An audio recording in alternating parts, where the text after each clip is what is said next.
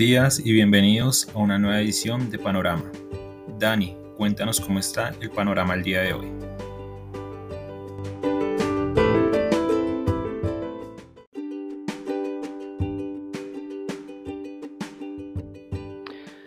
Muy buenos días a todos los seguidores del podcast Panorama de Global Securities. Hoy, 9 de septiembre de 2021, 090921. Comenzamos con una dinámica indecisa. Noticia del día, confirmación por parte del Banco Central Europeo de lo que varias personas ya estaban anticipando se les cumplió, no sé si era el deseo o su expectativa, de que empezaran a partir del cuarto trimestre de este año, es decir, ya el próximo mes, a reducir las compras de bonos.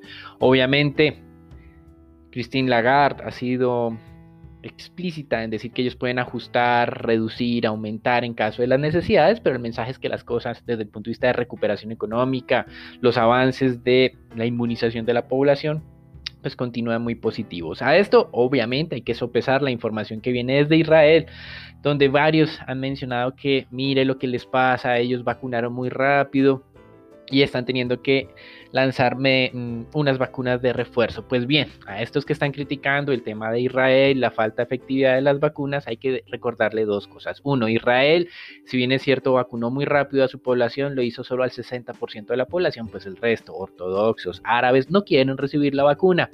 Y por más que se den dosis de refuerzo a esta población, lo más importante es que los que no se han vacunado se vacunen al menos una vez. Esto tiene un impacto más importante en romper la relación contagios-muertes que en darle dosis de refuerzo a las personas que ya fueron vacunadas. De todas maneras, ante pues, la falta de eh, receptividad de las personas de las vacunas, aquellos que no quieren vacunarse, pues entre eso y nada, pues reforzar es mejor, obviamente. Desde el punto de vista del mercado accionario, ayer Segunda jornada consecutiva de descenso del Standard Poor's. Hoy futuros abren moderadamente negativa. La, eh, de manera negativa. La caída del día de hoy de futuros se moderó cuando se conoció la decisión del Banco Central Europeo, pero sin mayores detalles, lo que tuvo el mercado fue algo de, entre comillas, relativa tranquilidad. El día de ayer, el Standard Poor's abría muy fuerte a la baja, y terminó solo con un descenso del 0.1%. Hoy está con descensos del 0.1% aproximadamente. Mientras tanto, en el mercado europeo ya contabilizan tres jornadas consecutivas de pérdida porque pues ellos ya abrieron el día de hoy. O sea, si Estados Unidos abre negativo y cierra negativo, va a ser lo mismo de Europa. Simplemente es un tema de desfase en temas de horarios. Europa ha perdido el 1.7% en estas tres jornadas, lo que más ha caído ha sido el sector salud, tecnología y servicios financieros. Se parece mucho a los Estados Unidos durante estos últimos días. Sin excepción en Europa, todos los sectores han descendido. En, Estados Unidos no ha sido así, porque en Estados Unidos el descenso ha sido un poco más moderado. Desde el lado corporativo, interesantísimo, las medidas estrictas adoptadas por United Airlines con respecto a sus empleados que no se hayan vacunado. Básicamente los despedirá estas medidas aparentemente comenzarán a regir a partir del 2 de octubre. Obviamente algunos no vacunados se pueden salvar, salvar siempre y cuando, o pueden mantener su empleo siempre y cuando sean por condiciones médicas comprobables y o un tema de... Em, temas religiosos que estén detrás que, expliquen por qué no están siendo vacunados. El mercado de divisas, bueno, a pesar de ese mal comportamiento de las acciones que teníamos el día de hoy, el dólar está perdiendo valor frente a la mayoría de monedas y sobre todo monedas reserva. Este comportamiento, el de XY, hizo que pasara esta madrugada de 92.7 a 92.5. La mayor recuperación se está registrando en este momento en el franco suizo, medio punto porcentual, libra esterlina 0.4%. En América Latina un comportamiento mixto eh, durante esta semana, aunque muy interesante. Ayer perdieron el 1.16% en valor. Hoy recuperan las dos terceras partes de esas pérdidas, principalmente por lo que es peso mexicano y real de Brasil. Y en materias primas, esto ha sido mucha volatilidad en los últimos minutos. Venía recuperándose la cotización del Bren, estaba superando los 73 dólares el barril, porque el Departamento de Energía de Estados Unidos o la Agencia de Información de Energía, como se dice técnicamente, eh, reconoció que la producción petrolera del Golfo de México fue impactada más de lo anticipado o más de lo que el mercado estaba reconociendo. Son como 500 mil barriles menos de producción hasta por lo menos el cuarto trimestre de este año. Y esto estaba haciendo que subiera un poco más el petróleo. Tuvimos publicaciones de inventarios API, pero en los últimos minutos las autoridades chinas afirmaron que iban a liberar reservas de crudo, ya ellos han liberado reservas de metales básicos, lo cual frenó el alza de las cotizaciones de estas materias primas. Pues bien, ahora tenemos el freno en la cotización del crudo, una fuerte reversión, Brent cayendo por debajo de los 72 dólares el barril. En renta fija, sin sorpresa, el Banco Central Europeo, como mencionamos, mantuvo las tasas de referencia inalteradas y cumplió con las expectativas de varios. Eh, con anuncios de moderación en las compras de títulos, pero digamos que esto se vendrá en el cuarto trimestre y esto ha dado espacio a que el mercado accionario se recupere un poco y a una relativa estabilidad de tasas en el mercado de renta fija. Muy buena noticia desde el punto de vista de nuevas solicitudes de subsidios al desempleo en los Estados Unidos, dando garantía de que aparentemente ese mal dato de empleo de agosto puede ser algo pasajero. 310 mil nuevas solicitudes de subsidios al desempleo, el mercado estaba en 335 mil, ningún analista estaba siendo tan optimista como el dato publicado. Y en América Latina, inflación en México se moderó de 5.8 al 5.5. En Brasil se aceleró del, C, del 9 al 9.7 y en Perú hoy los analistas están descontando el primer incremento, el inicio del ciclo de tasas al alza en esta economía y este inicio no sería de 25 básicos sino de 50 básicos. Recuerden que normalmente los inicios de tasas de interés o las primeros ajustes en tasas de interés no son de 25 básicos sino a veces se hacen incluso de a pasos de a 50 o incluso 75 puntos básicos. Hasta aquí el reporte internacional. Recuerden un mercado accionario un poco débil, en divisas el dólar no se fortalece a pesar de esa debilidad, en petróleo mucha volatilidad por el anuncio chino y en tasas de interés de renta fija relativa estabilidad, se cumplen las expectativas o especulaciones de los analistas, pero sin mayores detalles por parte del Banco Central Europeo, está aprendiendo de la Reserva Federal, no ha tenido mayor impacto por lo menos de corto plazo en la dinámica del mercado. Los dejamos con Sharon, Marcela y Santiago para que nos digan qué está ocurriendo en Colombia.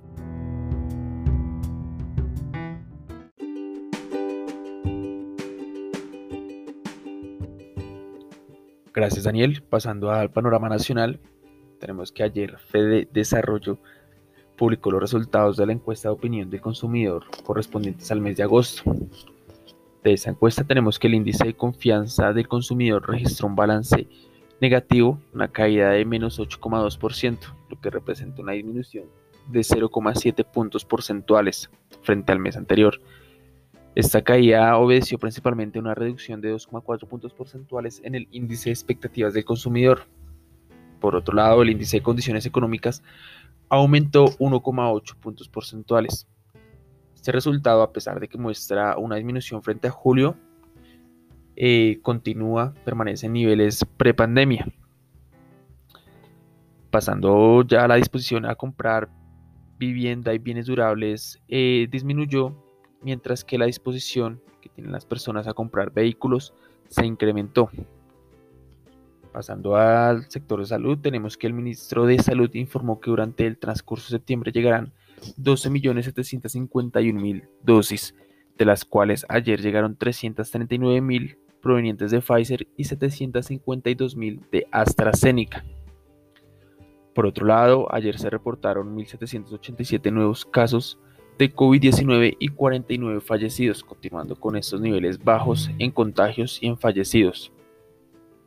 Siguiendo con otras noticias, tenemos que el marco, en el marco del seminario de coyuntura económica realizado por la Universidad EAFIT, Viviana Taboada, la codirectora del Banco de la República, se refirió al ciclo de aumento de tasas. Aquí dijo que tratarán de que este aumento sea gradual en la medida de lo posible para poder mantener el estímulo monetario que la economía todavía requiere. Durante el diálogo de alto nivel sobre acción climática en las Américas, el presidente Iván Duque planteó herramientas efectivas de financiamiento y compensación para los países que luchan contra los efectos del cambio climático. Entre las herramientas que el presidente planteó se encuentran condonación o conmutación de deudas a cambio de resultados claros en la protección del medio ambiente presidente también consideró urgente invitar organismos multilaterales de crédito como el FMI, el Banco Mundial, el BID y el Banco de Desarrollo de América Latina para que establezcan objetivos medibles para cumplir este propósito. Esto fue todo por el panorama nacional. Los dejo con Sharon, quien nos contará más sobre renta variable. Gracias.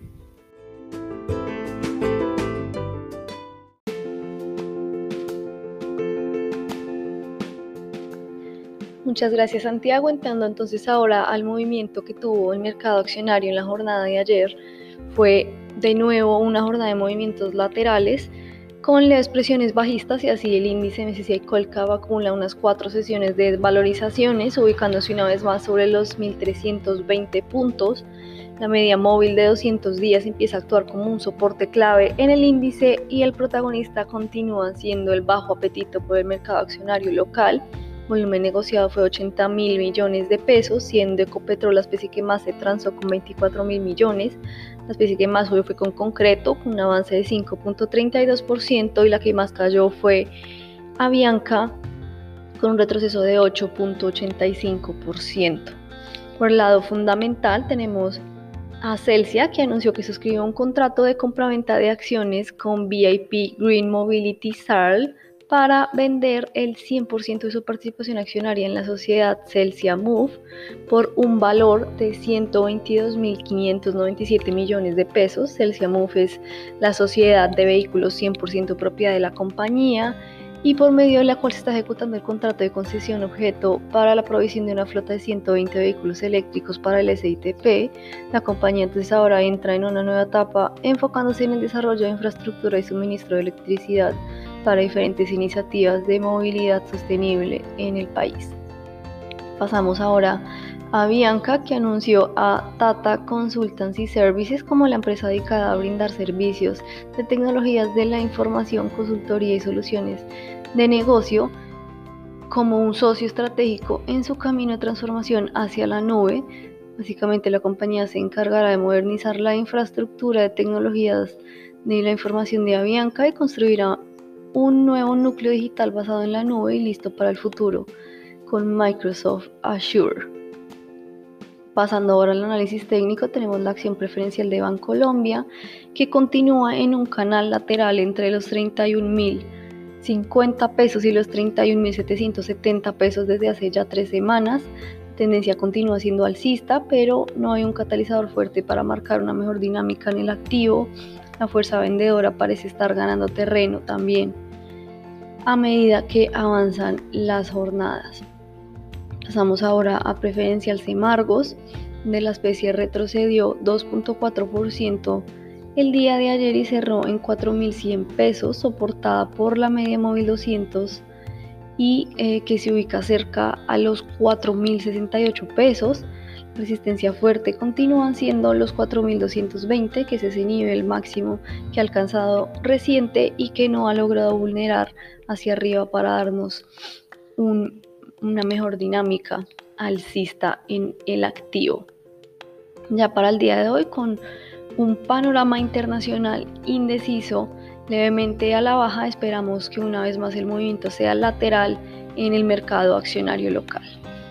Pasando ahora entonces al comportamiento de la divisa en la jornada anterior, una divisa que se caracterizó por una vez más fortalecimiento del dólar en el mundo y además de una recuperación del mercado petrolero, lo que generó entonces una devaluación de la moneda de 17 pesos con 55 centavos que cerró en 3.817 con 55 centavos se operaron cerca de 921 millones de dólares y de nuevo se está sobrepesando un poco eh, esas dudas acerca de eh, qué tan estructural sea eh, esa aprobación de la reforma tributaria que se está dando por estos días en el país.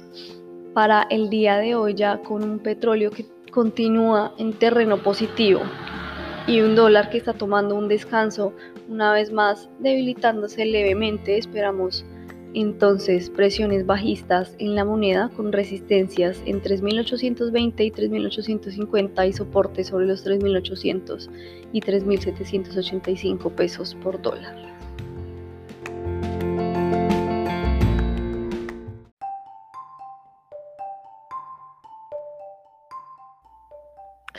Buenos días para todos. Durante la jornada de ayer, la curva tasa fija se valorizó 0,85 puntos básicos en promedio debido a la corrección bajista en la curva del Tesoro americano y por la aprobación de la reforma tributaria. La demanda de los títulos fue por parte de inversionistas extranjeros en los segmentos medio y largo, mientras que la oferta fue por parte de agentes locales. La curva TSUR se desvalorizó 0,49 puntos básicos en promedio a pesar de la demanda por parte de inversionistas institucionales. En el mercado se negociaron 3 billones de pesos distribuidos en 2 billones para el CEN y 0,9 billones en Master Trader. Con respecto a la deuda privada se negociaron 1.009 millones de pesos, en donde el 59% de las operaciones corresponde a títulos con tasa de referencia tasa fija y el 41% restante títulos con tasa de referencia IPC. La Nación colocó tasa fija por 1.092 billones de pesos para las referencias de marzo de 2031 y julio de 2036.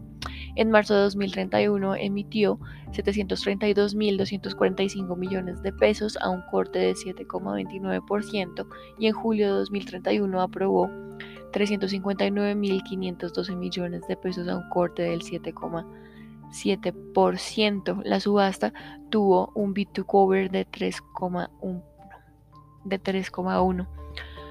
Hoy habrá subasta en operaciones de expansión que incluye repos a un año por un billón de pesos y 32 días por igual monto. El mercado internacional amanece hoy con las bolsas de Asia mixtas, de Europa a la baja y los bonos del Tesoro a 10 años amanecen en niveles de 1.33, por lo que en el mercado de renta fija local de mantenerse esta tendencia se podría presentar algún tipo de apreciación durante la jornada. Este fue el panorama para el día de hoy, esperamos que tengan un buen día.